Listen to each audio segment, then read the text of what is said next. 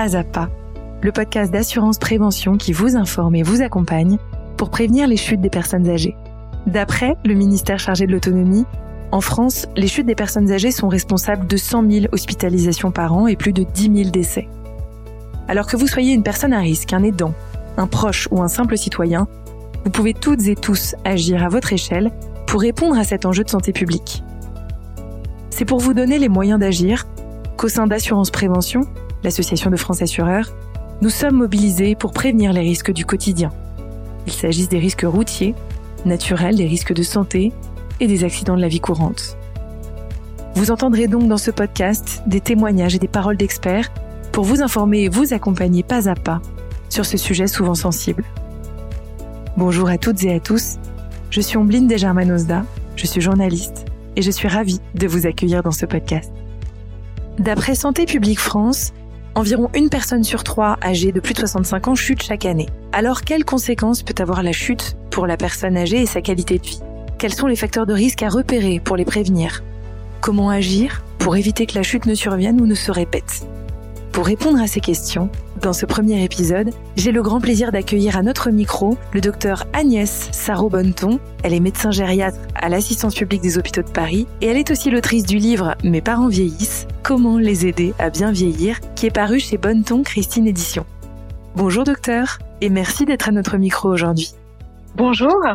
Alors pour commencer, j'aimerais vous lire le témoignage d'Annette. Annette se présente et nous dit j'ai 75 ans et j'ai une amie qui, à la suite d'une chute, a vu son quotidien très chamboulé. Après son hospitalisation, elle a dû quitter son domicile et être placée en maison de retraite.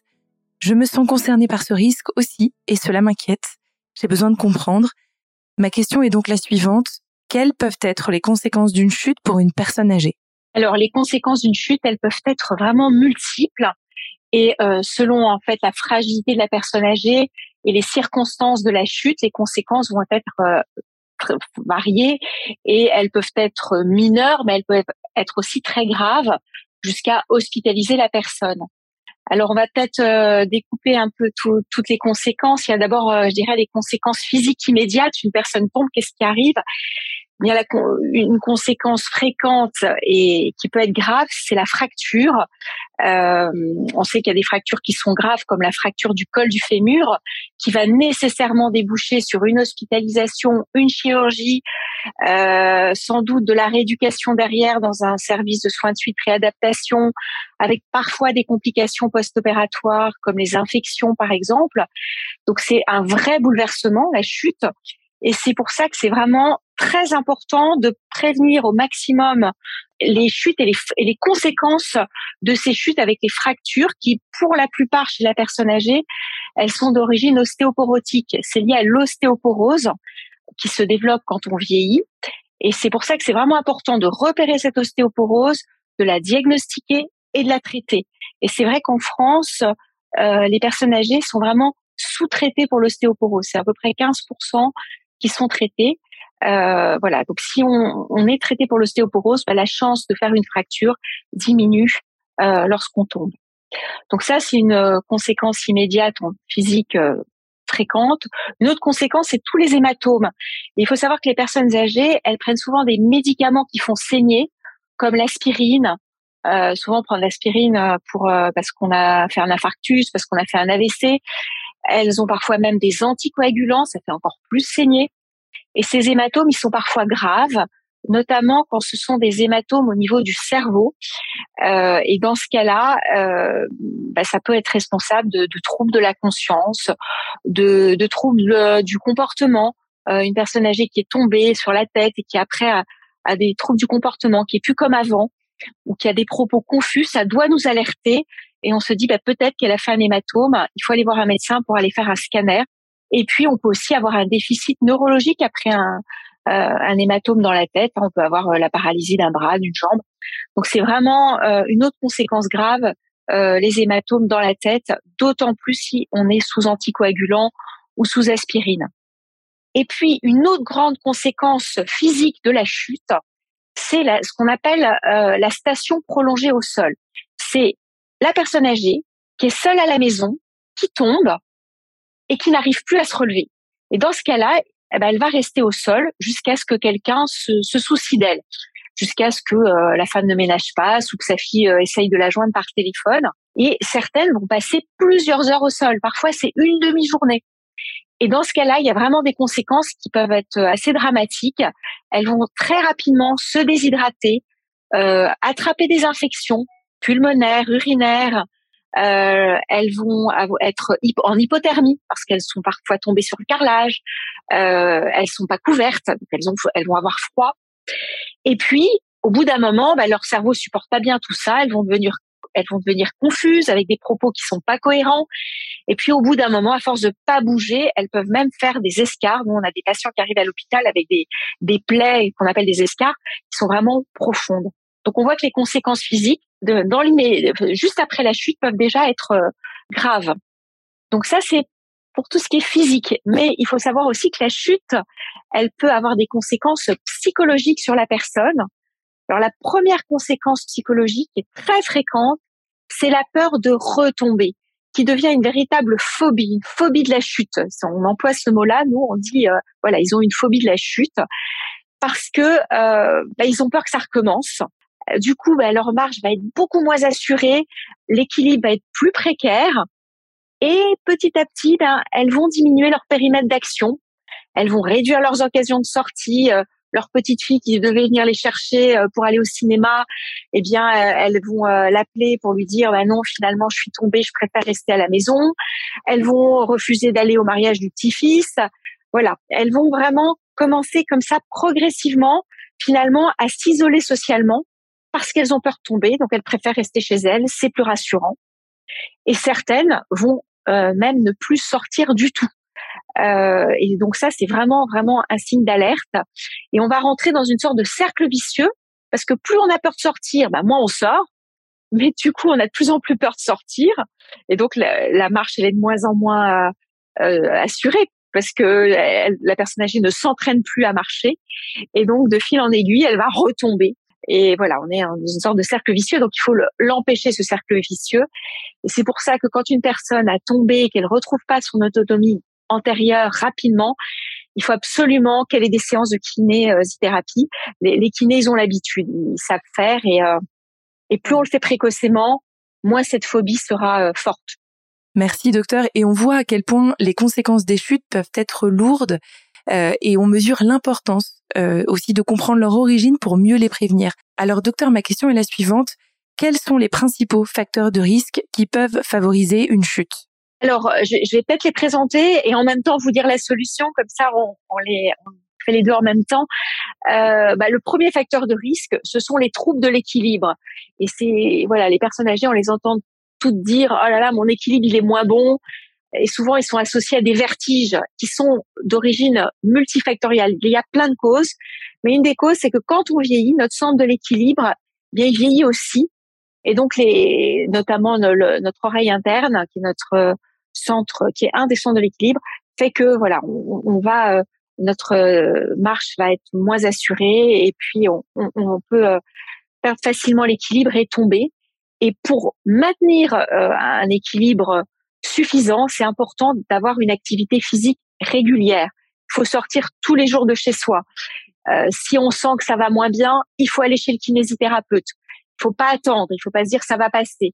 Euh, voilà, on doit sortir quasiment tous les jours, au moins une demi-heure, et pas uniquement sortir pour faire une course et revenir, mais faire au moins un quart d'heure de vraie marche. Et si on peut faire plus, on dit au moins 45 minutes de marche trois fois par semaine, c'est vraiment l'idéal.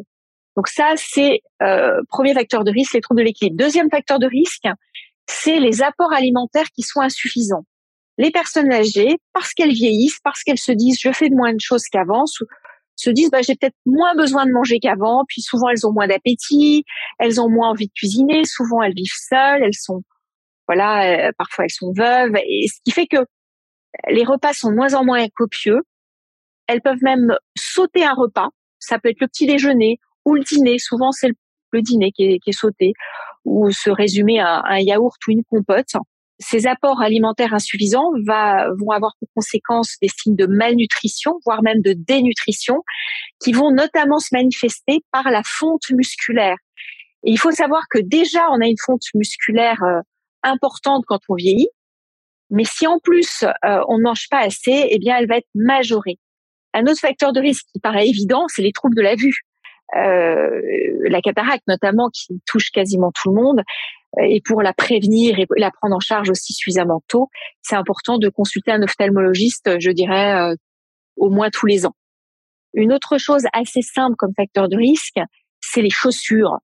Euh, ça paraît tout bête, mais les personnes âgées ont souvent des vieilles chaussures qui sont plus adaptées, une semelle qui, qui, qui se défait, euh, euh, ou bien une personne âgée qui a toujours eu l'habitude de mettre des talons et qui continue à en mettre, mais en fait, elle a, elle a un équilibre qui est, très instable quand elle met ses talons. Euh, c'est les personnes âgées à la maison qui portent des, des mules, donc c'est des chaussons qui sont ouverts derrière, et en fait le pied est très mal fixé et ça favorise vraiment les chutes.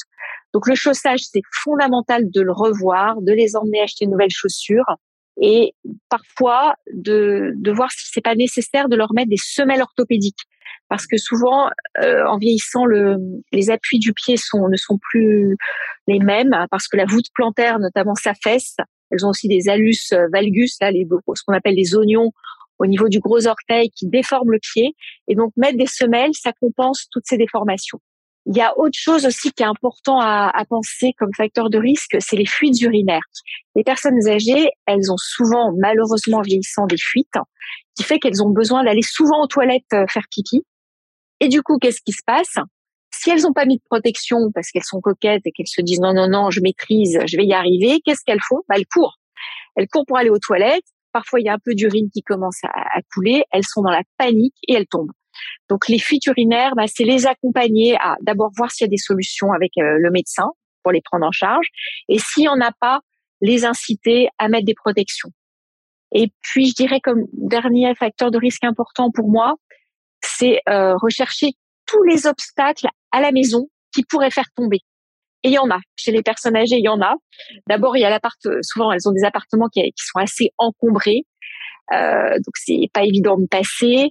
Euh, notamment les lieux de passage parfois sont un peu étroits. Il y a des fils, il y a il y a des tapis. Les tapis sont euh, des grands pourvoyeurs de chute.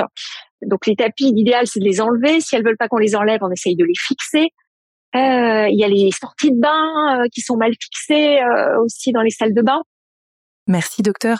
En vous écoutant, on voit aussi qu'il est possible d'agir de multiples façons pour limiter ces facteurs de risque et prévenir le risque de chute. Alors vous le disiez, euh, quand la chute n'a pas pu être évitée, elle fait souvent naître euh, de la préoccupation chez la personne âgée et puis chez ses proches aussi. C'est le cas de Jean qui nous a écrit et qui s'adresse à vous. Il nous dit bonjour docteur, je m'occupe de ma mère âgée depuis le décès de mon père il y a trois ans. Elle a fait une chute la semaine dernière quand j'étais chez elle. Il se trouve que la chute était finalement sans gravité, mais j'ai peur qu'elle ne chute à nouveau que puis-je faire pour éviter que cela ne recommence? Alors le, témoignage de Jean, il est, il est intéressant et c'est bien parce qu'il se soucie de cette chute. Et c'est vrai, il a raison. La chute de la personne âgée, c'est pas un non-événement. C'est là dans dans le cas de, de la maman de Jean, elle, elle à l'évidence, c'était sans conséquence. Mais c'est pas pour autant qu'il faut euh, s'arrêter à la conclusion euh, faussement rassurante. Il y a eu plus peur que de mal. Tout va bien. Et euh, effectivement, il va falloir euh, mesurer les conséquences de cette chute sur la vie de la personne âgée. Euh, voir voilà si derrière elle va récupérer comme avant. Et donc souvent un, des conseils que nous donnons à l'entourage des personnes âgées qui, qui tombent, c'est de reprendre contact avec elles dans les jours qui viennent, au plus tard dans les huit jours, et, et de voir comment elle va en lui posant un certain nombre de questions ou même en allant la voir. Parce que parfois elle va dire oui oui tout va bien. Puis en fait quand vous allez la voir vous vous rendez compte que non non les choses ne vont pas comme avant. Déjà, il faut se poser cette question. Est-ce que mon parent a repris sa vie normale comme avant? Oui ou non? Euh, c'est l'exemple que je donnais tout à l'heure. Est-ce qu'elle continue à sortir comme avant, aller voir euh, sa petite fille, aller, euh, je sais pas, au cinéma, au restaurant? Donc, est-ce qu'elle sort comme avant? Ou au contraire, est-ce qu'elle a réduit ses sorties? Ou, euh, ou, elle ne sort plus du tout Depuis qu'elle est tombée, elle dit oh non non, je reste au chaud à la maison, euh, je me repose. En fait, c'est la catastrophe parce que c'est là qu'on va tomber dans euh, la phobie de la chute, la peur, voilà, de tomber, et puis elle va finir par retomber. Euh, et donc voilà, repérer cette peur de, de retomber, c'est vraiment important. On peut lui poser la question très simplement est-ce que tu as peur de faire une nouvelle chute? Et une fois qu'on a analysé un peu tout ça et qu'on se rend compte que peut-être elle n'a pas récupéré toute son autonomie, dans ce cas-là, je pense qu'il faut aller voir le médecin traitant. C'est le meilleur conseiller. C'est lui qui connaît bien la personne âgée. Voilà. Donc il faut, voilà, quand ces chutes sont répétées, il faut consulter, je pense, un, spécialiste si, avec le médecin traitant, on n'a pas réussi à, les enrayer. Quand c'est isolé, on va pas s'alarmer à chaque fois, mais on surveille et on vérifie que la personne a récupéré son autonomie dans les huit jours. Quand elle se répète, c'est qu'il y a quelque chose. C'est pas normal. Docteur, pour terminer, est-ce que vous auriez un mot à adresser à celles et ceux qui nous écoutent aujourd'hui? Bah, Je dirais que la chute, c'est pas une fatalité du vieillissement. Euh, parce que c'est vrai que la chute, c'est une vraie blessure narcissique dans la vie de quelqu'un, d'une personne âgée, tombée, on est au sol, on est dans la rue au sol, il y a plein de, de gens au-dessus de nous pour euh, nous, nous, ramasser. Et c'est voilà, c'est très violent en fait, la chute narcissiquement. Eh bien, en fait, il y a des solutions. Et c'est, il faut, voilà, il faut pas fermer les yeux en se disant il s'est rien passé. C'est ce que j'ai dit tout à l'heure. Euh, c'est mieux d'affronter les choses. C'est toujours ce que je dis à mes patients. Et comme ça, on prend des bonnes mesures pour que la personne garde son autonomie le plus longtemps chez elle. Voilà mon message. Merci docteur Saro Bonneton. Je rappelle que vous êtes médecin gériatre. Merci d'avoir été avec nous aujourd'hui. Et merci à vous chères auditrices et auditeurs, d'avoir écouté ce premier épisode du podcast Pas à Pas, un podcast proposé par Assurance Prévention, une association de France Assureurs. En complément de cet épisode, vous pouvez retrouver toutes les informations sur ce sujet sur le site assurance-prévention.fr. Le lien sera également indiqué dans les notes de l'épisode. Vous l'aurez compris, sensibiliser, dépister, agir, partager ce podcast autour de vous, c'est être déjà acteur de la prévention des chutes de nos aînés. Alors merci à vous et à très bientôt pour un prochain épisode.